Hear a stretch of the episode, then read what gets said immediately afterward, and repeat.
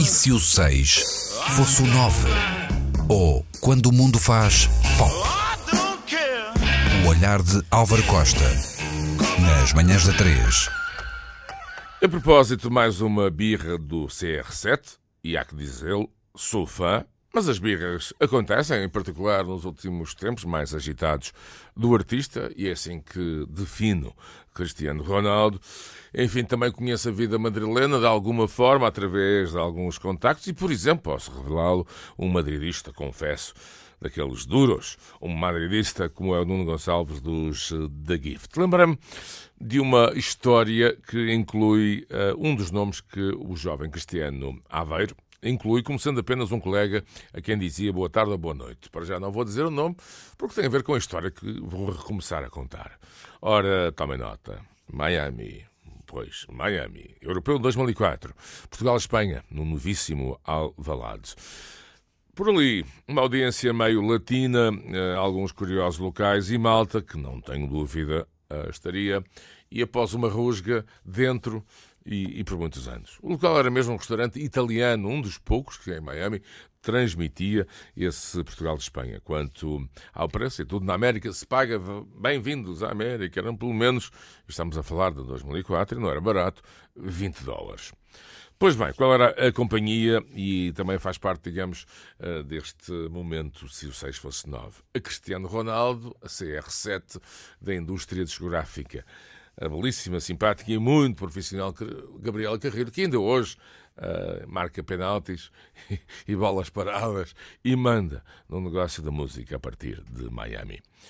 Pois bem, lá começa o jogo e de repente reparo uh, que chegam dois carros, daqueles que parecem militares, talvez um Humvee, muito na moda na altura, um autêntico comedor, mamador é o termo, de gasolina. Pois bem, olhando para o aspecto uh, dos jovens que saíam dos veículos, pensei que uh, o futebol, o nosso, o europeu, o soccer, o futebol feminino para eles, tinha chegado à América profunda. Pois bem, uh, também ao vê-los fiquei um bocadinho mais descansado porque tinham um ar de rappers ricos, senão um, pernas para que te quero, dar de frosques. Por vezes é o problema na América, estar no sítio errado à hora errada. Pois bem, lá sentaram e, eu, Gabriela Carreira, reparamos que reagiam de uma forma muito especial em especial quando Cristiano Ronaldo aparecia. Havia assim uma reação quase epidérmica, algumas piadolas, falavam ao ouvido um do outro, até que eh, e, finalmente percebi que as figuras vagamente parecidas, digamos assim, com o clichê uh, do rapper dos anos 00, eram futebolistas. Pois era. Bem parecia.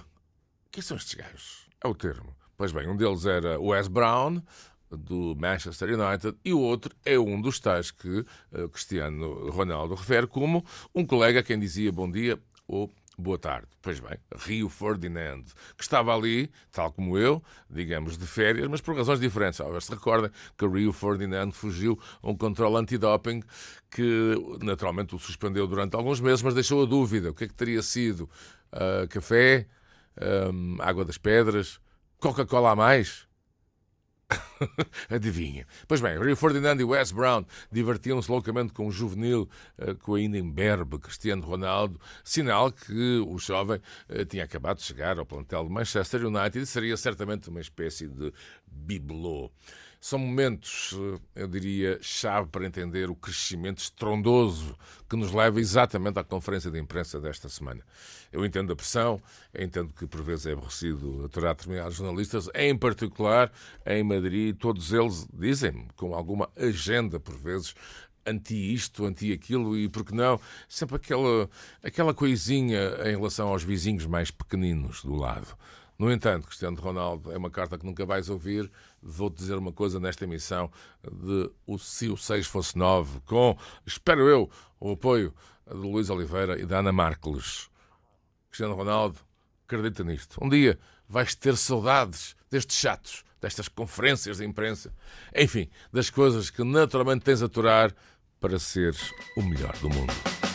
Tenho dito.